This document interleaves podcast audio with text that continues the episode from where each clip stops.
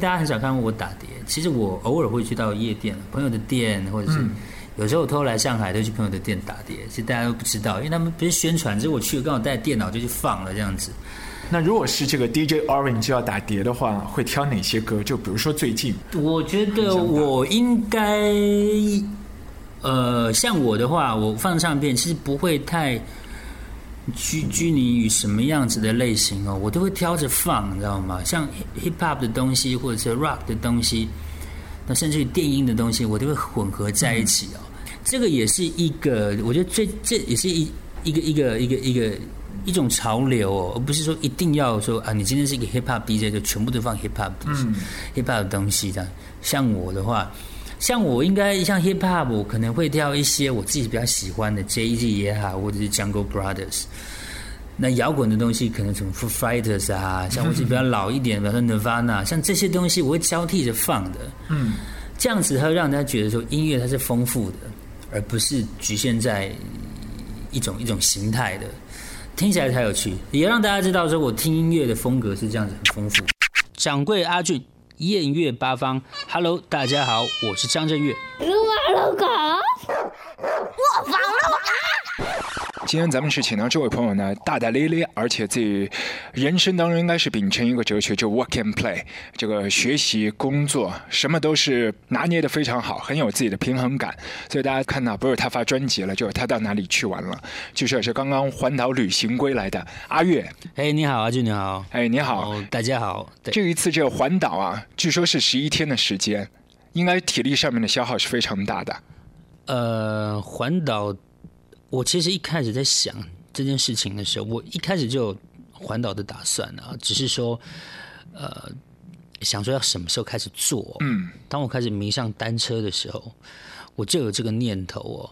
然后呃，其实我也看过很多有关于呃环岛单车环岛的文章，然后跟一些啊车友哦，对他们一些经验哦，然后他们最主要说说明了一件事情，说每一个人其实都可以。环岛啦，嗯，不管你今天的车子是多烂啊，或者是很好，哦，或者是你的装备啊，或气候怎么样，最主要是有心啦，有心最重要嘛，对。然后不管你今天花呃比较那种极限型的，花六天，或者是啊，我有看过那种花二十天的吃喝玩乐的，对，每天只五十公里，然后这样吃吃喝喝的。然后像我们刚我我像我是刚好是介于中间，我跟我朋友跟我同事一起骑啊，花了十一天的时间，每一天差不多呃平均有一百公里，一百公里，对，一百公里的时间哦。那嗯，整个这样子下来，我觉得呃体力上面没有没有太大的问题，反而是脚的。肌力跟耐力是对，你不会觉得喘，可是你觉得好酸。对，尤其是那个睡觉半梦半醒的时候，都是会自己撸脚，说怎么那么酸，那么肿。对对对对对对对，就当你在伸懒腰的时候，是，对，那个非常非常的酸痛哦。那啊，整趟下来，我觉得非常值得啦。那我有很多的朋友就跟我说，说台湾哪里好玩，问我，嗯，哪里好玩。然后我就我就说，我觉得台湾都很好玩啊，可是他们说又不想跟旅行团一一起去哦，跟那些爸爸妈妈 去买名产，就什么所谓的一些观光游的呃规定的一些标准动作和景点。对对对，那也是因为这个样子，才让我有真的想要去环岛一个想法，因为我这这些东西我都会写成写成文章，然后让大家去看看不一样的宝岛，不一样的台湾，然后用我的眼光，用我的感觉，然后去。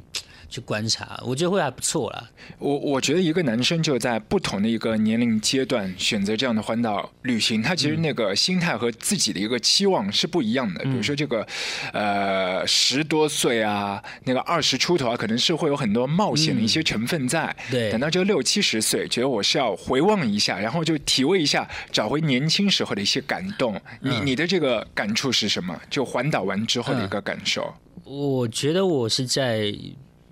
有有一种体验呐，那种体验是你更亲近这个土地。嗯，对。那就像我刚刚说的，我以为我很了解这个土地啊，嗯，很了解宝岛，很了解台湾。但事实上，你到了一些地方，你根本是陌生的。嗯，像我去中南部，然后中南部有我我讲一个地方叫田尾哦。嗯，然后田尾它是一个，它那个小镇它是全部都在呃种植一些花草的一个地方，然后它有一条街哦，它有一条街，然后那个街是全部都是在卖花，嗯，然后他们的装饰摆设，然后甚至到建筑物都很漂亮，因为它有些建筑就很欧式的这样子，然后因为他们是种花，尤其那边非常有名的是兰花，兰花都做外销嘛，对，所以都是很漂亮的。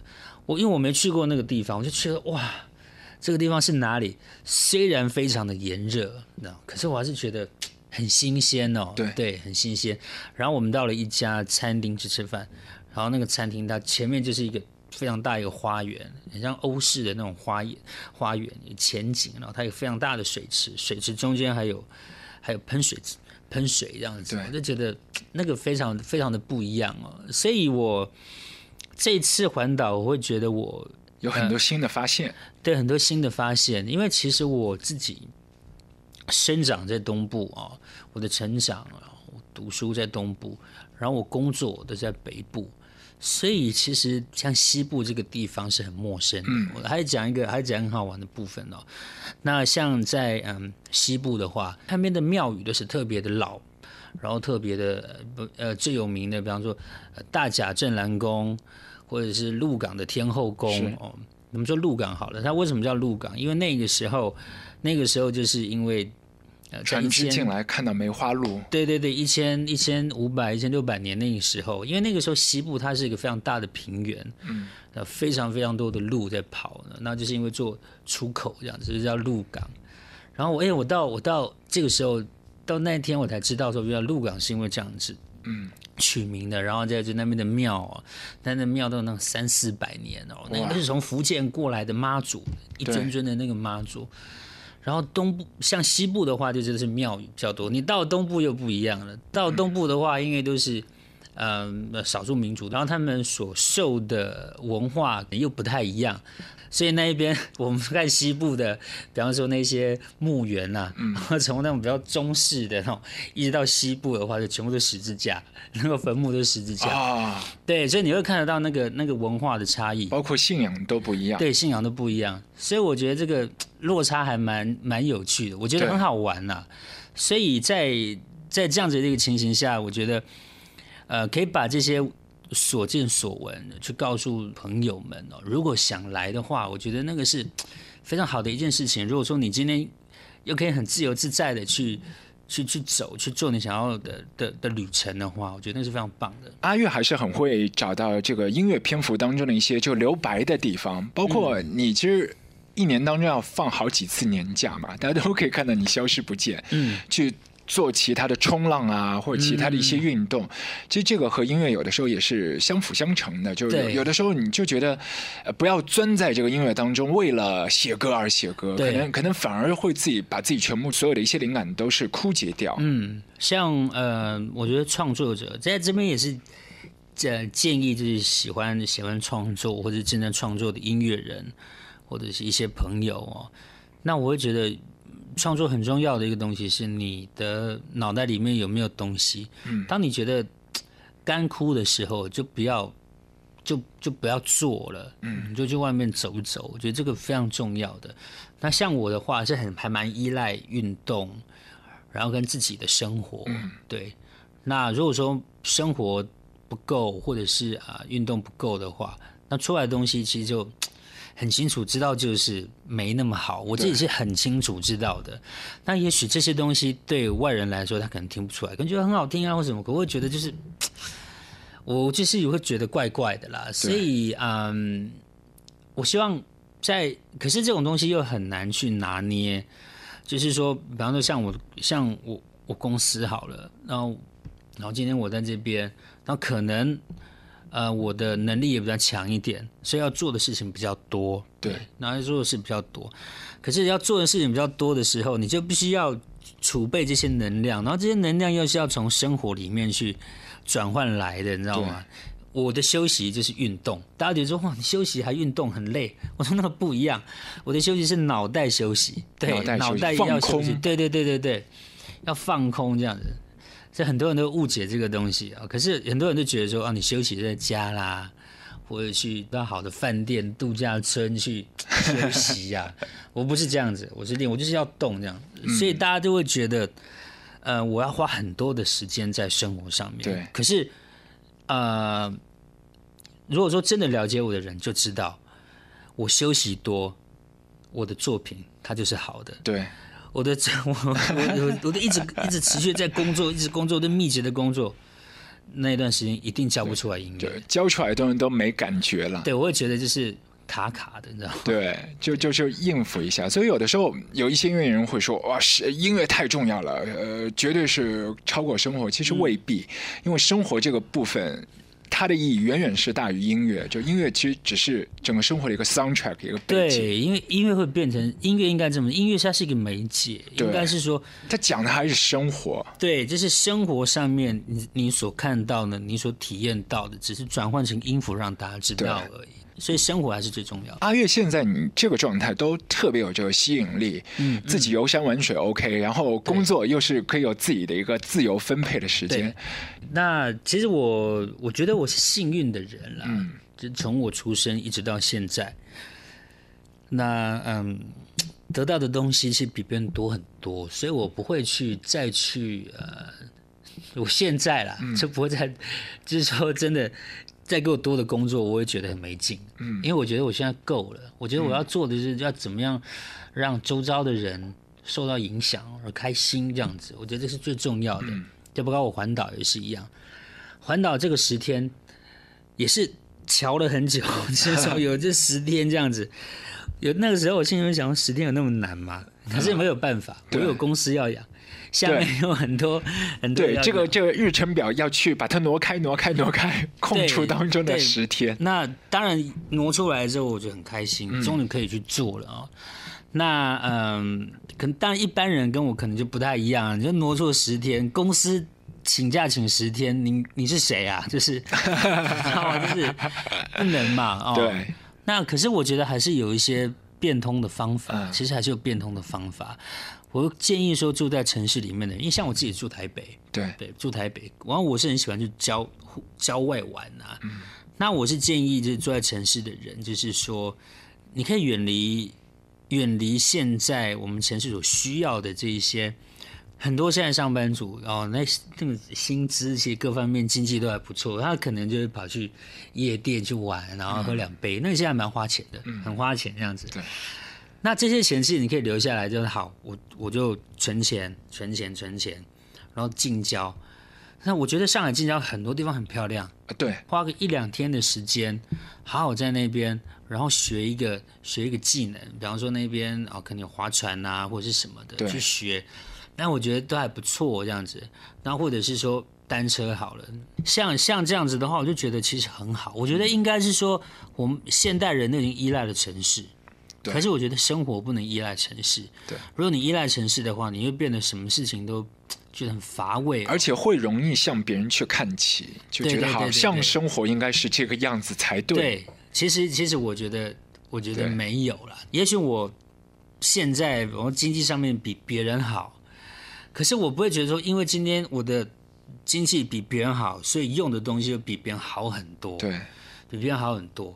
我会去花钱花在，比方说运动用品上面，很多上面这样子。可是我 就比较少花钱在呃在在服装上面这样子。然后也许买东西是为了就是哎上台或什么，可我私底下就差不多就是这个样子，随便穿一下就可以了。对，那呃，我觉得这个就是一个一种生活的态度，对对，一种生活的态度，就是说这个态度，对，就是你不要去他。对，不要觉得认为是好的，你也你也你也傻乎乎的觉得这个是好的这样子，所以我看到很多的，一些我自己现在都还在想说，如果我今天是今天是一个。亿万富翁哦，是超级有钱的人。嗯，我想我绝对不会像那些超级现在这样花，这样生活，对，绝对不会的啊！就是我每天都在想这个，想这个东西。对，所以有的时候整个人的一个心态，包括自己的生活，可能都是需要那个散养。你不不能说我有一个很明确的目标，因为你永远不知道自己心里要的是是什么东西。对，每一年都不一样，每一年的生日愿望也是不一样。可能一天到晚都在一个城市生活，久而久。之会对很多的一些东西的那个敏感度会消失。对于音乐人来说也是这样，就是可能要把最初的那个对所有的一些新鲜的好奇的这感觉，所有的那感官都打通了，对，然后就有很多的一些音乐的养分。对，像你这一次的这个新的一张，我我觉得这个曲风也是出人意表了，好像有点回到那个以前刚开始和 Free Night 那个合作的那个最初的原点。完全就好像就是有一些赤子的感觉，嗯，就像你说的，跟跟这个下午很无聊，或者是 free night 哦，他那样子的，比方说你那个摄影的风格，其实差不多就是那种很很很生活的，哦。就某个部分来说，其实有点误打误撞啊。啊，那因为因为我一开始嗯设想它是个 EP，它也许什么没有像一般的所谓你正常唱片有一些。一些一些特定的一些模式，比方说一些气化上面的包装啊，或者是一些概念上面的说法。比较少这样子的东西，噱头噱头会少一点，反而是更随性，然后更自然。之前几张唱片跟你做访问，你都说自己其实积累的一些歌很多，但是很有可能到未来的某一天要发行的时候，又会推翻自己。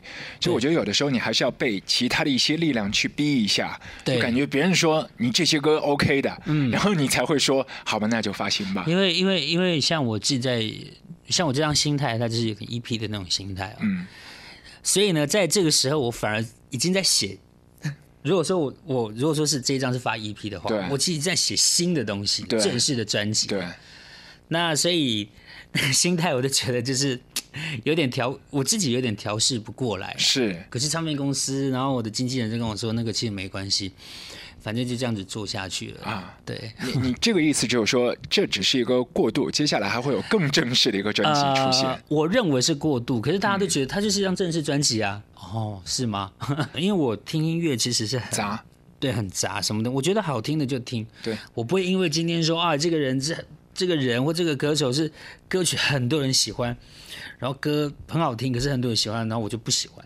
好听，我一定会去听，我一定会知道说，想要知道说，他这首歌好听在哪里，他的词、他的曲，然后他的编曲，然后他的各方面，甚至他的 MV 拍的好不好，那这些都是对我有有帮助的。对我，我对音乐是包容的，我不会拒绝好听的音乐。对，前提是这个。对，因为像上海很多的一些歌迷认识到你的音乐，都是从那个魔岩时期开始的。哦，可是可是你起家更早的是在这滚石旗下那个真言社。对，真言社的时候。对，那个时候据说你的这个竞争的，就是公司给你设定的那个竞争的对手是林志颖。那个时候蛮多，什么林志颖啊，然后孙耀威啊，孙耀威啊，一堆一堆这种。那因为那个时候的市场跟现在其实不太一样，那做这样的设定其实。其实现在想想是是正确的，他们那个时候就是会有一个，那那个时候的唱片唱片的那个做唱片的思维，就一定要假想敌啊，对他一定要假想，他就看到这一块市场有很多人去追，然后我公司要创造时机，对，然后就是会有这些假想敌，你就必须要去说好，在这一块里面有哪些人，然后你要去你要去怎么样去去。追他们这样子哦，那可是我到我到后面我会觉得说，那我为什么不创造一个自己的空间，而是要去迎合别人，跳入那个圈子里面去跟他们竞争呢？我那个时候的想法是这样子啦，所以在在服完兵役之后，我就组了乐队，然后就我就觉得。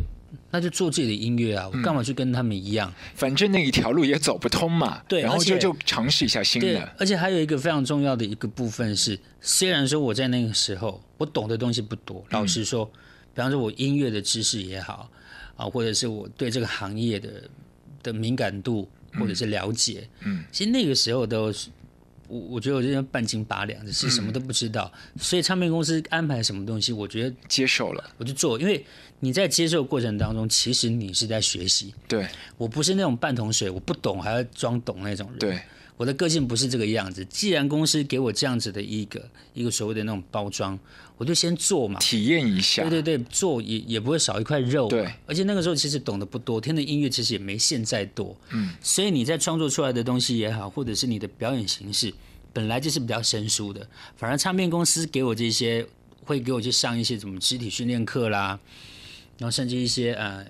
演唱的一些课程啊，哈，要怎么唱歌，那这些都是有帮助的，啊，所以我觉得这些是很好，所以大家都会说你会不会讨厌你你以前自己，或者是不喜欢，然后会觉得以前很恐怖，我觉得不会啊，为什么会？就是我觉得有问题的人才是会去讨厌你以前的，因为不，因为心态我觉得很重要，就是就一步一步走过来。对啊，你没有以前不会有现在，是，所以我就看看以前，每次大家都觉得我看那种上节目大屏幕，然后都会有那种以前的，大家觉得你会不会觉得你不舒服什么？很多艺人会不舒服，我觉得不会啊，啊，以前就这个样子啊，对啊。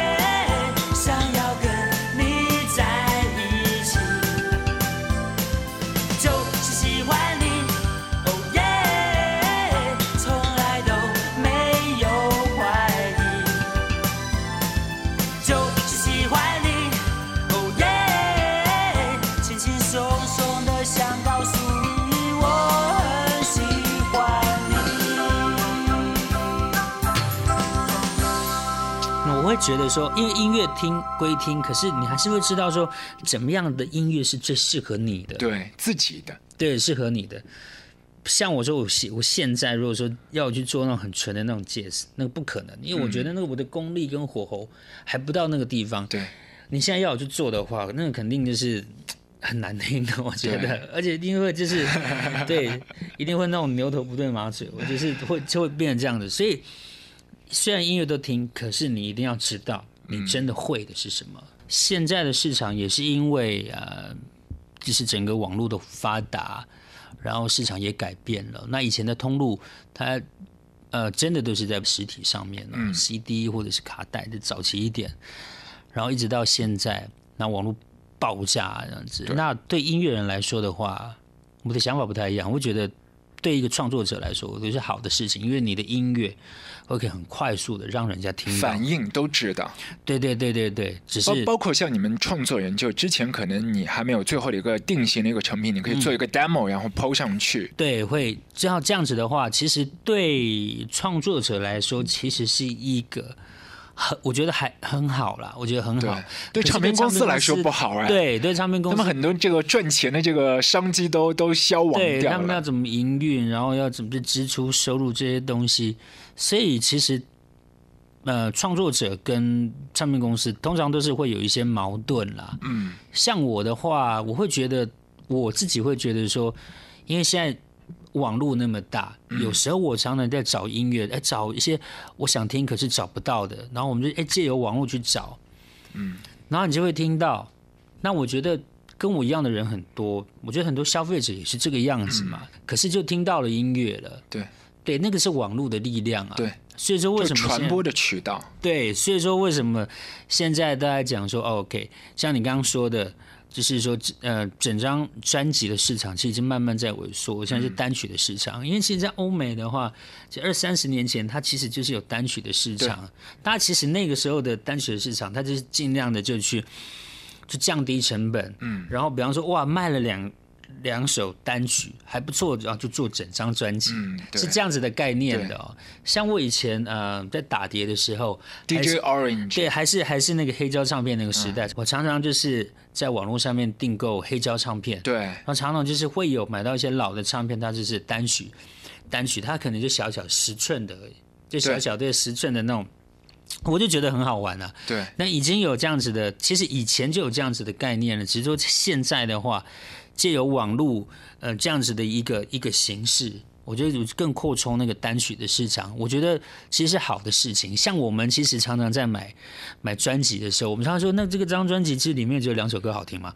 只要听前面的 A side 的前面两首，后面就都无所谓，没感觉。所以，所以其实这样子的话，对消费者来说其实是比较公平的，是其实是比较公平的。你买你真的想要听的音乐，对那其他的话留给其他人听，对。，一首一首来挑。对之前像你们很成功的这个乐团，就就谁都不会料想到你们可以跑那么多场的演唱会的纵贯线。嗯，比如说当中两位朋友就是李宗盛和罗大佑，他们的意见，包括制作时候的一些意见，还有巡回过程当中，肯定有很多的一些小纠葛，肯定有很多的觉得，哎，一个要往左，一个要往西，就嗯你夹在当中，应该很难受吧？我自己的话，我其实我我在这个这个团队里面，我反而是一个就是调和的作用。哦哦，你还还还会就尝试做和事佬这个部对，分，也也不是说和事佬，就是说他们就是会，就是会，我我很清楚知道他们他们的坚持啦，应该这么说啦。然后嗯，可是到后面大家都会询问我的意见，哦。对，因为其实因为你是一开始就各个大哥就他们有自己的意见在在陈述，嗯你是那个闷声不响的人，呃，我会我会我还是会主动的提出意见还，是会提，因为其实很重要一个部分是我在这个团队里面，因为我担任是鼓手，其实那个时候会把我放进来，就希望在呃三位大哥的身上去加一些节奏的部分，因为嗯，因为以前做音乐的方式跟现在不太一样嘛，那以前是比较偏旋律。抒情啊，这对抒情的东西，那你也知道近近二十年的音乐，其实那个节奏鼓的东西都是越来越重。对对，可能一个一个简单的鼓的句子就会吸引你了。哇，这鼓怎么那么好听？这样子就 BPM 稍微调一点，大家都觉得这首歌新了，有新的对对活力了。对对对，就是会哎，就是现在音乐的重节奏，那以前是重旋律。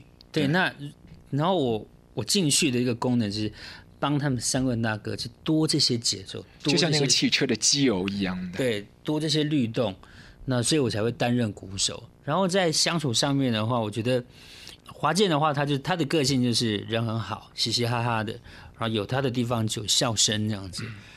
然后呃，大佑的话就是他会比较直接一点，然后有什么问题就说，比较严肃，对，有什么问题就说，然后可能不像华健哦，可能会比较委婉一点这样子。那嗯，李宗盛的话就介于中间，好然后李宗盛他，李宗盛他刚好就是那种，他会用一个比较轻松的方式，然后带入主题。嗯，对，所以三个三个人都是不一样的个性。然后我就是是啊，对啊，好啊，不是 哦，你要我说一件，我噼里啪啦就会讲很多。其实你自己心里最清楚了。对，其实我很清楚。然后，所以他们常常有什么新的歌啊，他们都都会给我听啦。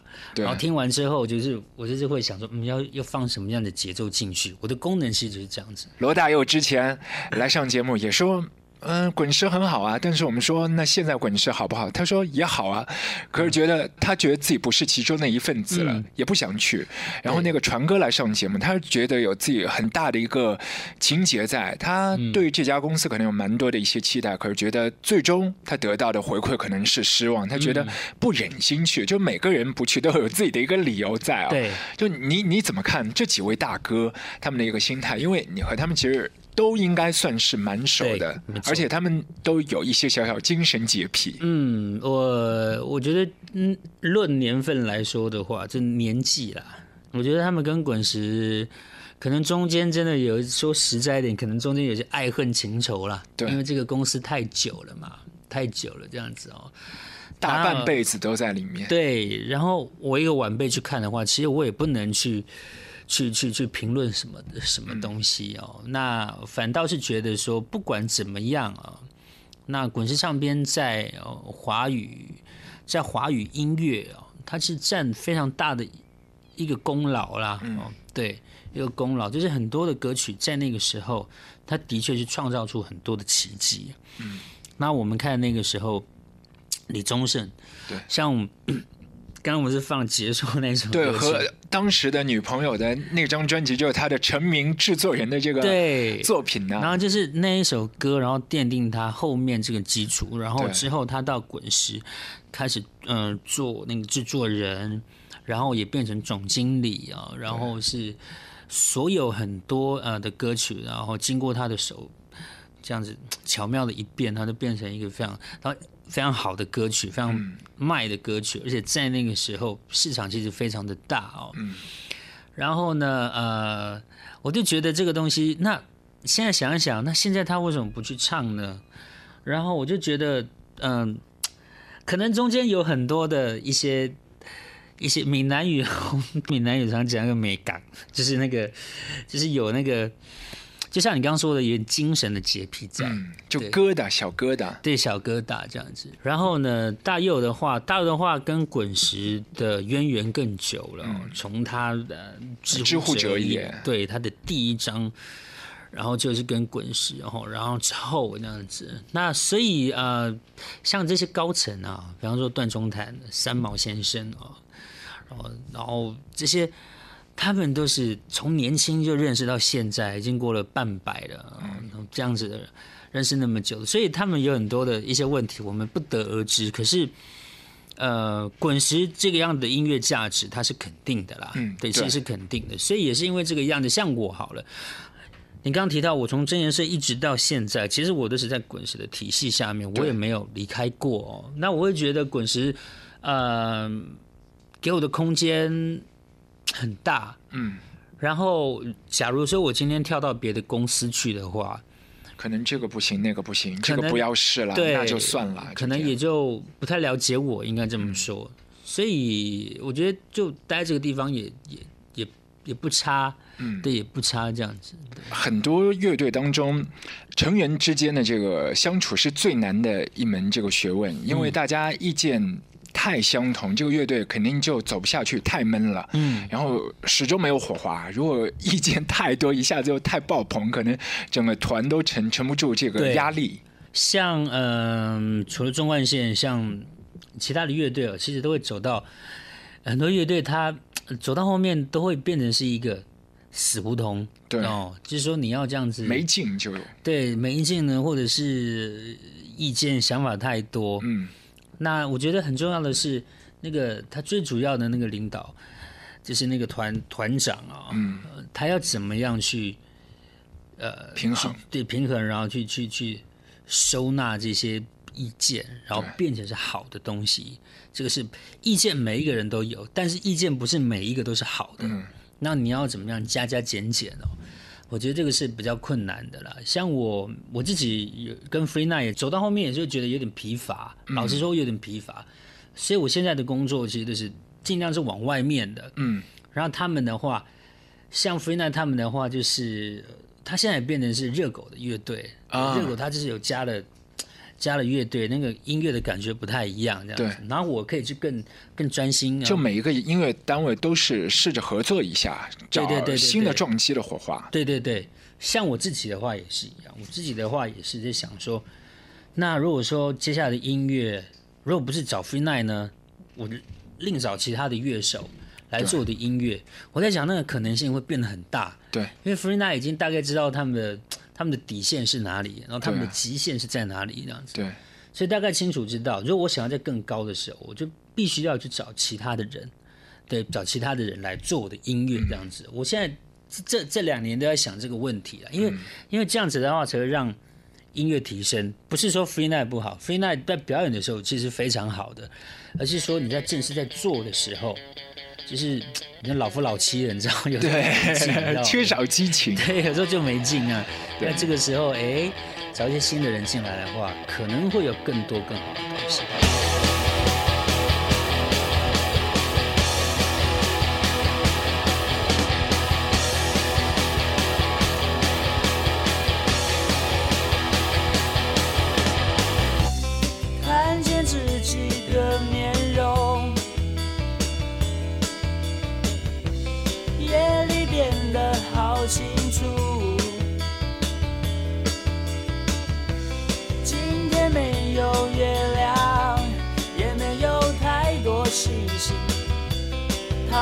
床上睡不着，是我自己想太多，难怪越来越沉重。慢慢喝一口水，想想我为何改变，不知不觉在改变。想。想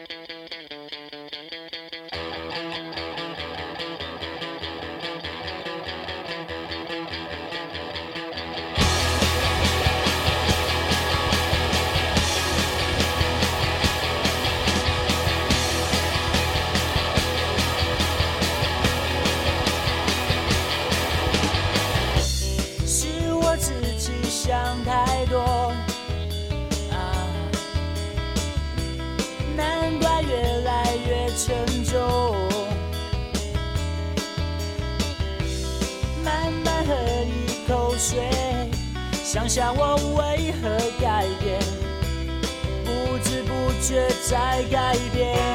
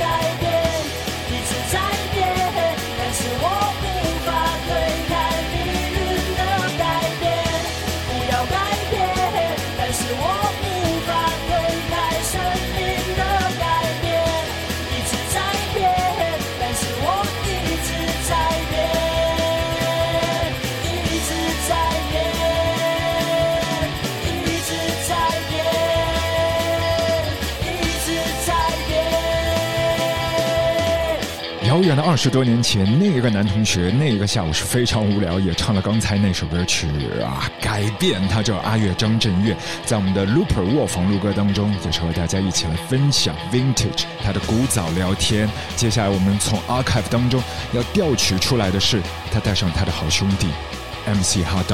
可能之前在热果那一集的卧谈会已经是了解他们的兄弟情，但是这一集的尾巴上面还有两个小小的彩蛋。如果你有耐心，随波逐流往下听。Check it out. Check it. Check check check. 环岛旅行啊，呃，其实你要做环岛旅行的话，是差不多要花一个礼拜到两个礼拜的时间，呃，是每一个人的体力。对，那环岛旅行呢，当然就不能用小轮车或者这种比较技术型的车子去环岛，因为真的很累哦。因为单车分门别类有很多种哦，那我建议是用登山车或者是用公路车当做呃环岛的呃交通工具，我觉得是很棒的啊。那再来呢，因为呃台湾像我刚刚说四面的环海哦，所以路途其实都非常非常的优美。那西部的话呢，路就比较平缓一点，在那边大家可以比较轻松的骑。那东部的话呢？路就比较都是山路哦，可是东部是最美的地方，面的是那个太平洋哦，嗯，所以非常非常漂亮。那每一个人都想要挑战环岛旅行这样子，不过要准备的东西还蛮多，除了车子之外呢，还有你自己的体能，体能是最重要的。你体能不够呢，可能你无法完成。然后再来有一些基本的啊骑车的一些技巧，呃，比方说变速、呃配速，这个是非常非常重要的。啊，然后再来穿着，啊，穿着的话，你要选择一些排汗性比较好的衣服，或者你一穿一般的 T 恤棉质的话，那个排汗不好，那个骑起来会很累的。然后在气候，那一定要选择在气候好的时候。你台风天或下雨天骑的话，那个其实 吃力不讨好。和葛明辉也是一起弄了一个牌子，Work and Play，也是搞了一个单车。嗯，对对对，我们就做了一个小轮车。那因为呢，小轮车的合作呢是跟算是我一个老师廖武雄哦，他也常常来上海，因为他有很多学生在这边。啊，也有很多人骑他的车子，然后我们就跟他联名做了那个小轮车，呃，二十寸的，然后又有大，呃，又有二十四寸的那种街道车哦。那嗯，我们做这个是因为我跟耿文辉都很喜欢单车运动，然后既然我们喜欢，就不如来做。然后刚好我们的老师呢也有也有在生产的，就跟他一起联名做了这样的车子。因为我们的关系很好，因为好朋友这样子，没事有去香港找他。跟他讨论说：“哎，目前那个有什么制作的一些想法啊？那我们都会互相的交流。自己的话还是以单车啦，单车的项目其实我都很喜欢。然后最近是对冲浪的，那冲浪的话是可能就比较局限一一些区域吧。那因为冲浪它也是要选择有有好的浪的地方，不是说有浪就可以冲，一定要有一些特特定的一些浪的形状啊，嗯，才可以冲这样。” Don't say nothing。大家好，我是 MC 哈喽热狗，还有一位就是他的好兄弟阿月。大家好，我是阿月。整个华语音乐里面，就说到饶舌，说到嘻哈，就是这个热狗肯定是功不可没。就是可能在十年前的时候，我们都没有看到，就是饶舌所占据的一个地位。现在无论真的饶舌还是伪的饶舌，但起码他会去赶上这样的一股潮流。那在这个潮流当中，有一些朋友呢，可能自己呃号称写了一些歌词，然后这个歌词到台上就可能是会忘词。呃，我相信在你心中应该是很看低这样的一些朋友吧。其实我也有时候也会忘词，你你也会忘词，会忘词。哦。就其实忘词有时候是真的难免，嗯，对，因为其实尤其是我们其实现场很嗨，嗯，对我们其实很容易也受到群众的感染，然后可能太嗨了，太兴奋，一个小空白，一个稍不留神，然后可能就就会忘一些词，怎么办？对，可是后来因为就你知道就。表演很多，经验丰富，就很容易就可能现场即兴，再把它拉回来。对，所以我觉得其实是，我觉得其实像我们的表演，其实是气氛对了，感觉对。我觉得即使有一些出错，其实我觉得都都是其中的一部分。对，即便忘词可，大家高兴，然后又怎么样呢？对你知道吗？所以我觉得词不可耻，可耻的是看题词。哦，不可能会有这种东西，不会啊。不会不会啊，对，因为其实你之前是得到这金曲奖的首肯啊，这是很不简单的一件事情，而且是整张专辑。那其实说到有的时候，你专辑里面一些歌词比较这个激烈一点，嗯然后会点中人家的一些要害。可是有趣的是，好像被你们点过穴位的那些女生、男生，或者是男生的女朋友啊，都会和你们继续再来合作。你会怎么来解读这个现象？其实我觉得是，我觉得是因为 hip hop 音乐可能是现在是真的很流行，嗯。对，可能大家以前比较不懂这种一些文化的一些内涵或幽默，嗯，可是因为越来越流行，资讯越来越发达，嗯。大家也知道说啊，原来其他歌词里面就是当然会有一些调侃的一些东西在，可是大家当你开放心胸，然后觉得其实就它会是一种幽默，对，比如说侯佩岑好了。嗯对，即使我们唱，哎、侯佩岑算什么？嗯可是他比较开放，他知道那个幽默，嗯对，所以他后来金曲奖上面也跟我们合唱这首歌是。那之后我们还有合作另外一首歌，对，就是就让这首歌在阿月的专辑里面。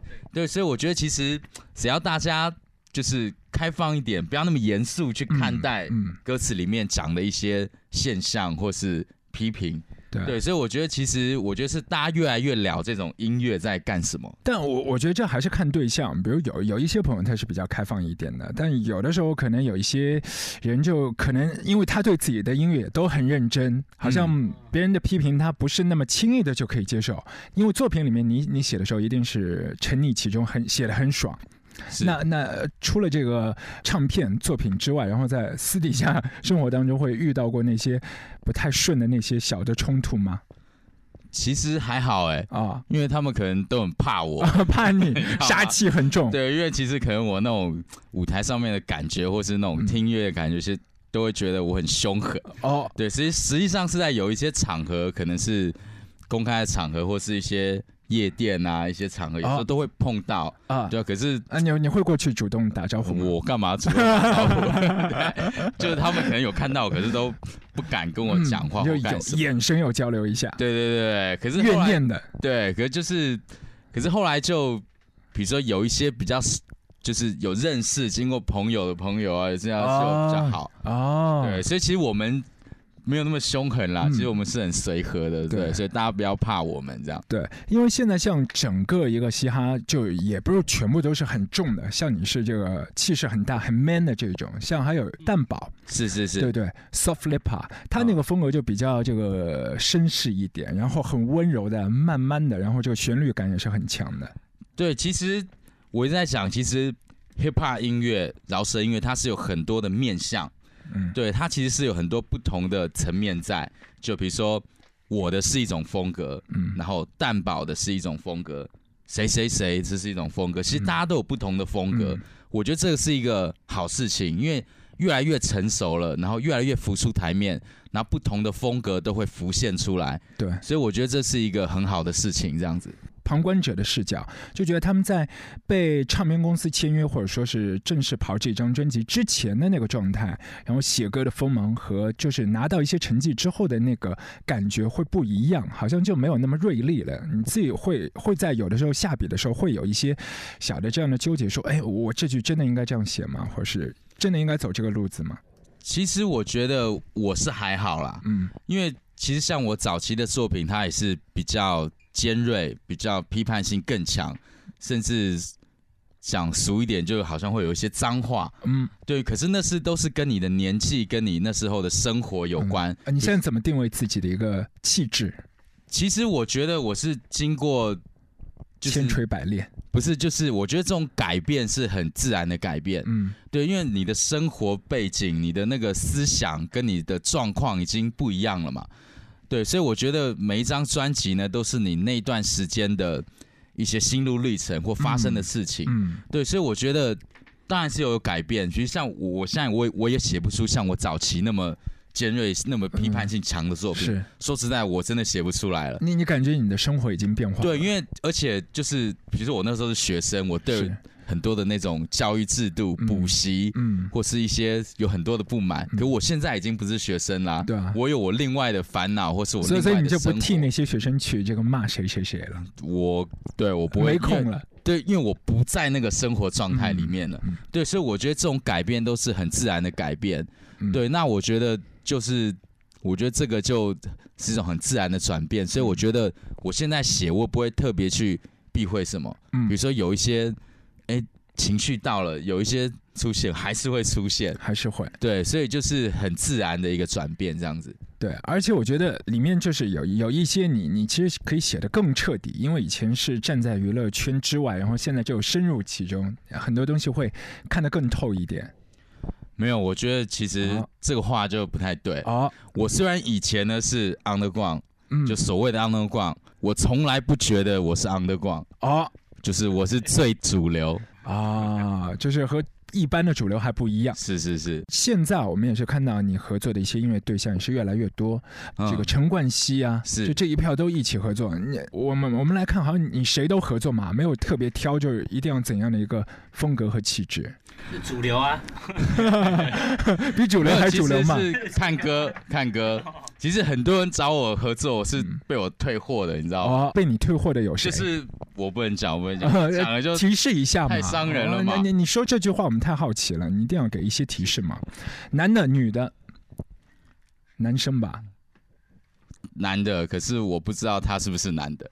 这样哦，哦，没有啦，其实就是其实通常那种合作的模式都是他们会丢他们的 demo 给我，然后就是问我喜不喜欢，有没有意愿合作。嗯。那我觉得，哎、这歌不错，我有想法，嗯。那我就会参与其中。嗯。然后如果就是我觉得这个我不喜欢，或是我没有什么想法，我就会很直接的讲说、嗯我没有想法。嗯。对，其实很是很直接的沟通方式。呃，说到那个陈冠希那个案子呢，是他找上门来的，还是说你有这个意向去合作？其实是他找上门来的哦，对，因为他想要发，他觉得和你气味相投就可能吧。哦，对，我们都喜欢拍照。对，其实就是那个，因为他出国语的专辑，是而且是他那时候重新复出的一个心路历程，对他来讲是很重要。嗯那他想要唱饶舌，嗯，那请问一下，想要唱国语的 hip hop，想要唱国语的饶舌，他不找我，他还能找谁呢？哎，我想问一下，之前啊，他自己也是出过那个和那个那个时候和陈奂仁关系还都不错，然后陈奂仁替他制作过那个，让我再一次介绍我自己，好像是这样的。嗯，那个时候他的那个所谓的 rap 你有听过吗？我有听过啊。你你觉得那个正吗？可这张专辑你有听，你会觉得他饶舌进步了。是是你帮他纠正的。就是对他，他写英文歌词给我，那我帮他翻译成中文，嗯然后就编排了一个 flow，就是教他怎么唱，嗯然后教他发音，发音就有一定程度的不协调，嗯，所以我们尽量帮他纠正，就是会会咬舌头。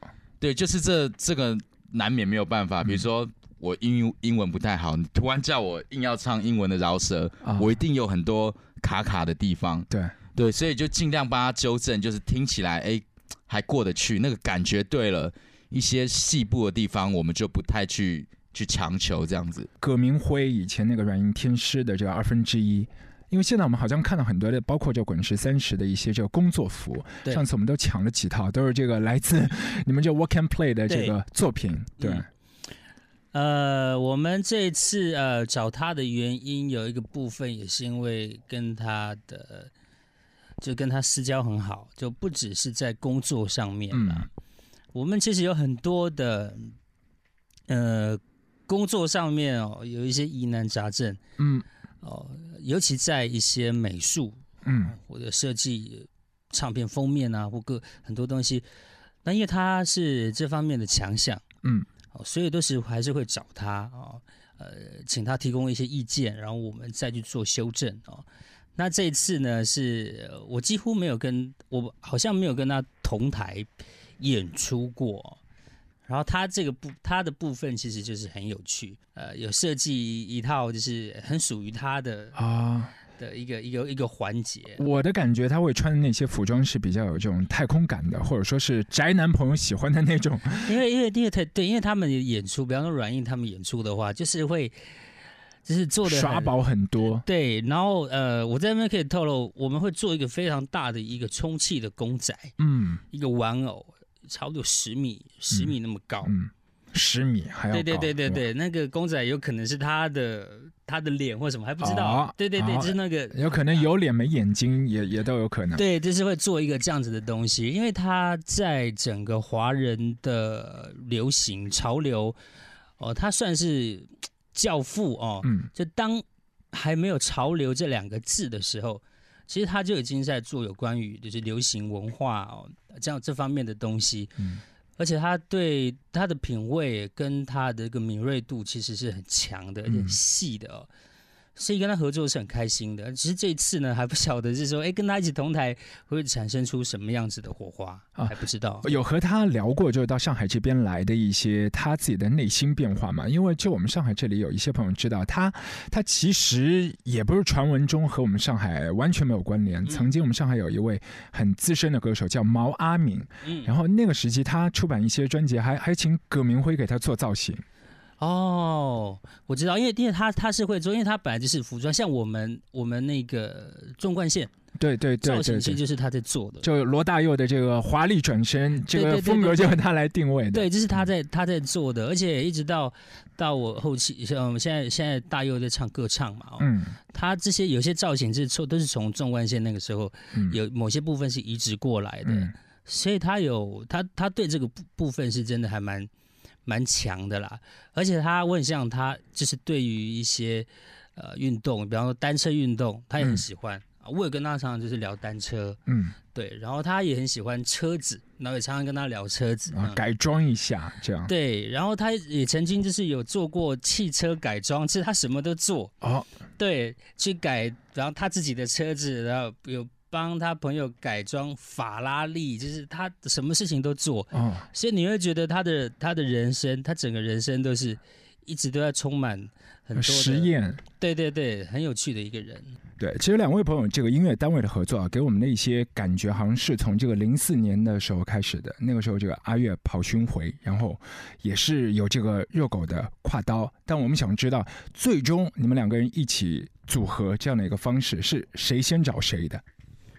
其实其实也没有谁先找谁啦，因为其实我们最早以前是在同一个唱片公司，嗯。然后阿月是我的什么学长，啊，对魔是我的岩那个师兄，对，所以那时候就一起共事了，对，然后后来那个唱片公司解散了，对。阿月就自主了一个公司，嗯，然后就把我延揽到旗下，然后就一直合作到现在这样子，对，对，因为那个时候热狗就是在零一年的时候是比较猛啊，那个时候是发了四张 EP，就是一年里面四张。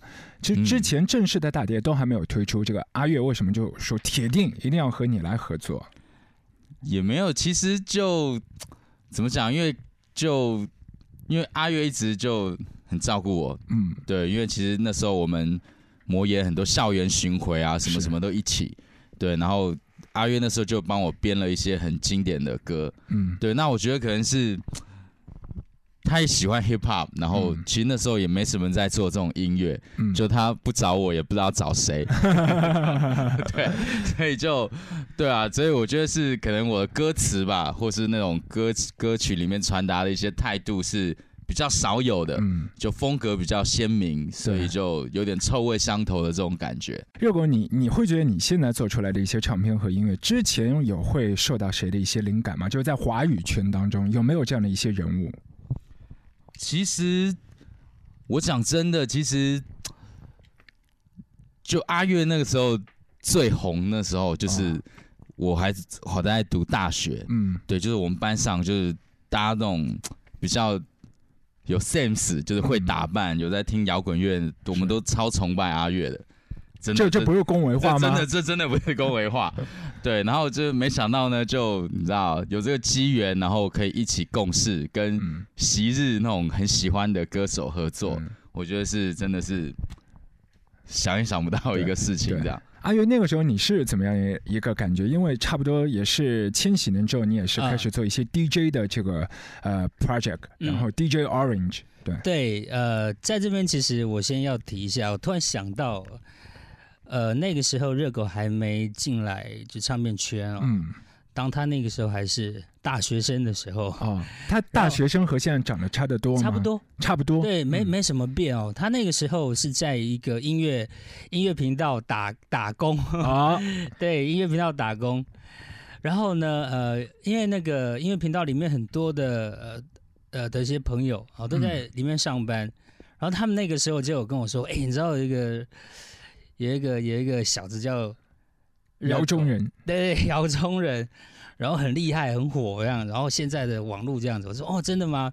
然后有一次呢，我不晓得热狗你还记不记得，我们去猫空，啊，猫空？对真的吗？对，我们就是我们就是去那个台北的一个近郊。嗯，就是那个跟跟音乐频道里面的这些朋友们去近郊，然后热狗也有去，然后就拱他就开始唱，然后唱那个时候写的东西。哦，对。啊我真的忘记了，对。就就原原先他是比较害羞，还不太敢拿出来就发表一下，对，然后、哦，然后他就傻傻就在那边就被人家拱上去，可是唱的歌就真的很很不错，因为那个时候没有什么人，没有什么人写那个饶舌的那个词哦，是，然后我觉得呃，他就诶觉得还蛮蛮不错的，嗯，可是就听一听就忘了，然后没想到就是那个呃魔岩唱片，然后就把它网罗进来。可是那个时候魔岩唱片呢有很多的呃子子公司，它是在旗下子公司这样子。然后从那个时候才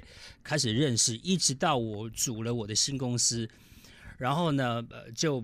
诶，把它网罗进来，所以我们的合作是从那个时候开始。最早的合作其实也不是说先从歌，嗯而，是我呃 Free Night 哦，先跟他一起合作，对，跟他一起合作，因为他那个时候有他早期的东西其实是比较猛一点的，是，然后我们那个时候在想说要不要做一个，就是因为那个时候很流行，就是那种那个 New Metal，就是比较对，比较重的，可是是饶舌对。的，就配合着我们的乐队，然后跟他一起这样子，嗯。然后就做了很多歌曲。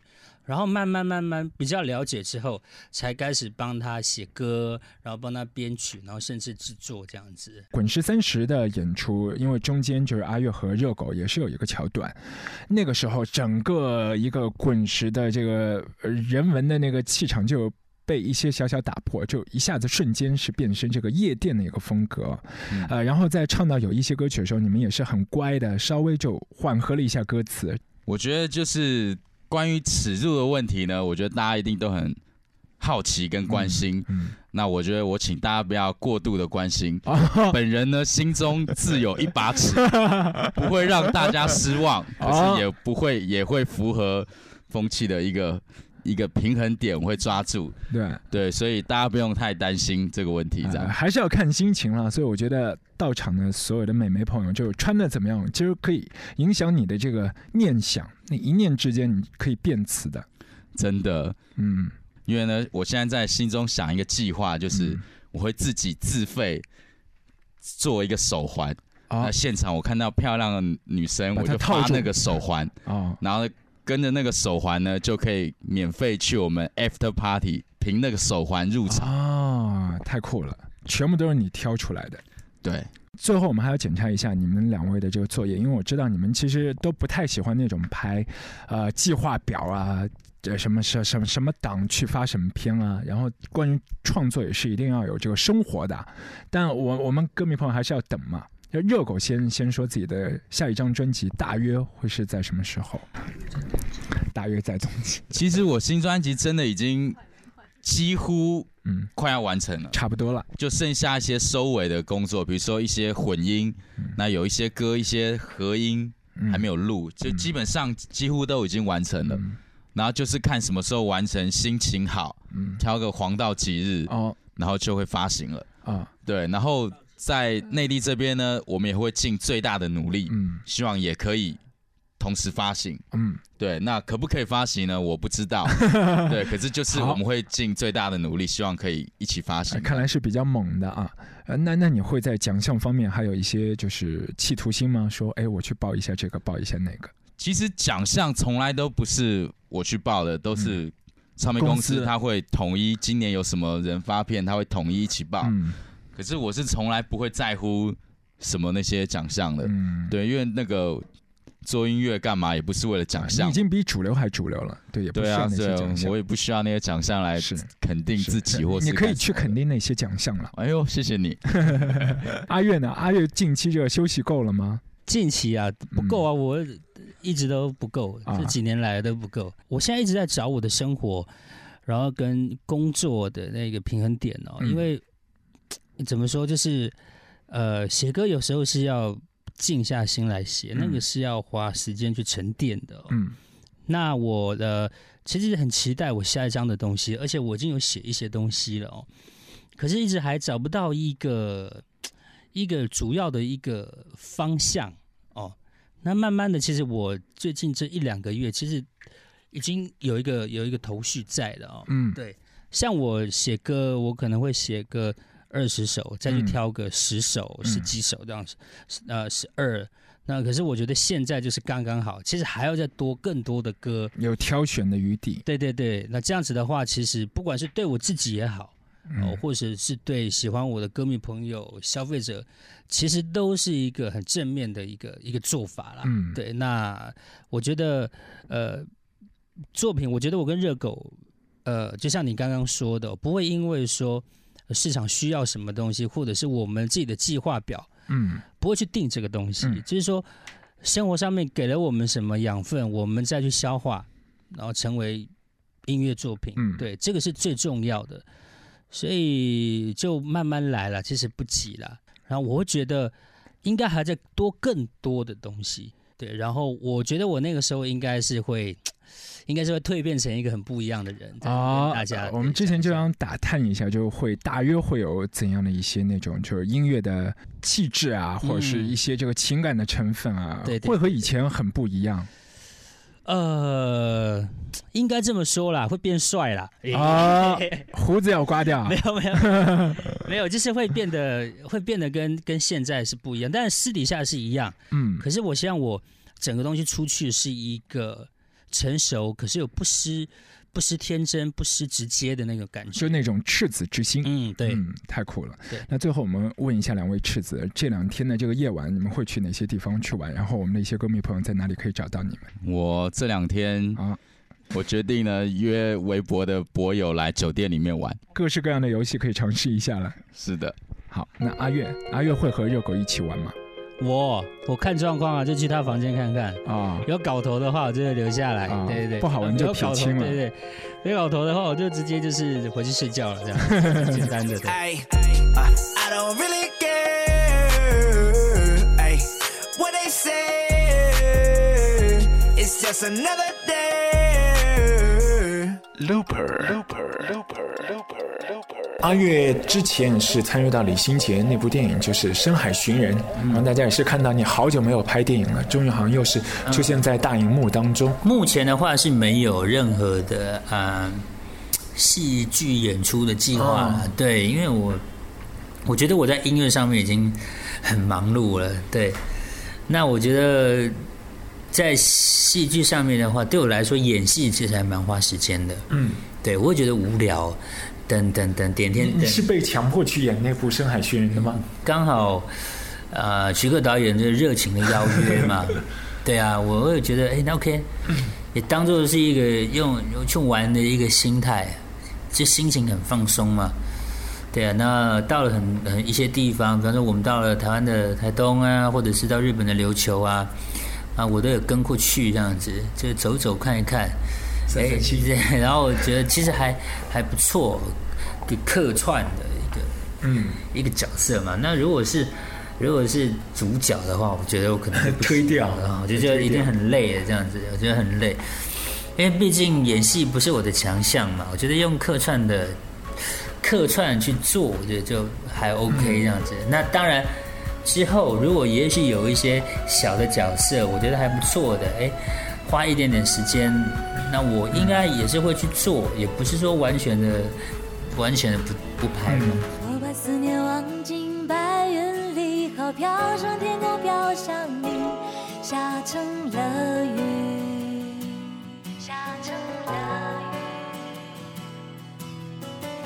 哗啦啦啦下成小溪，流过山谷和大地，向大海去，向大海去。一波波的潮来潮去，从来不休息。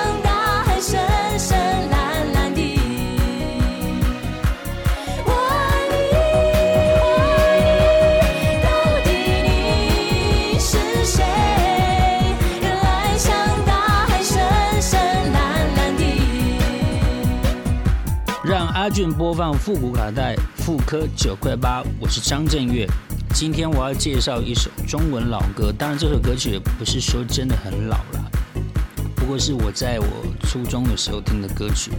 这首歌是由李宗盛写的歌，叫做《结束》，然后呃是郑怡演唱的。让阿俊播放复古卡带。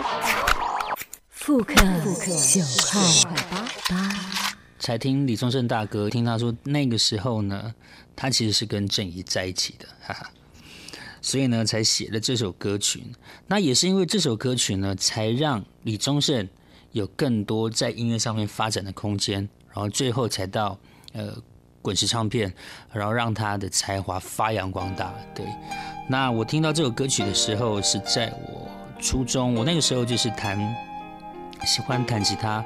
然后唱歌都看着谱唱歌，在现在听起来呢，还是有另外一种不同的感觉跟味道。那我也希望这首歌曲呢，听众朋友会喜欢。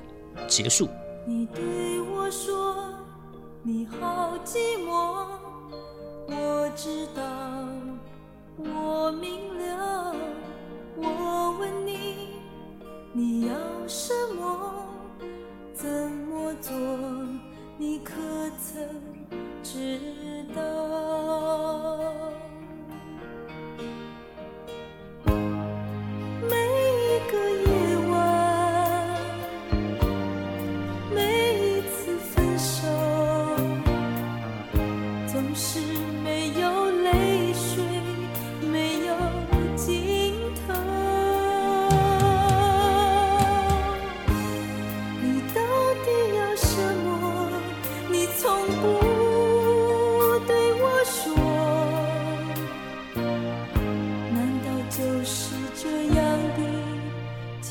Deus.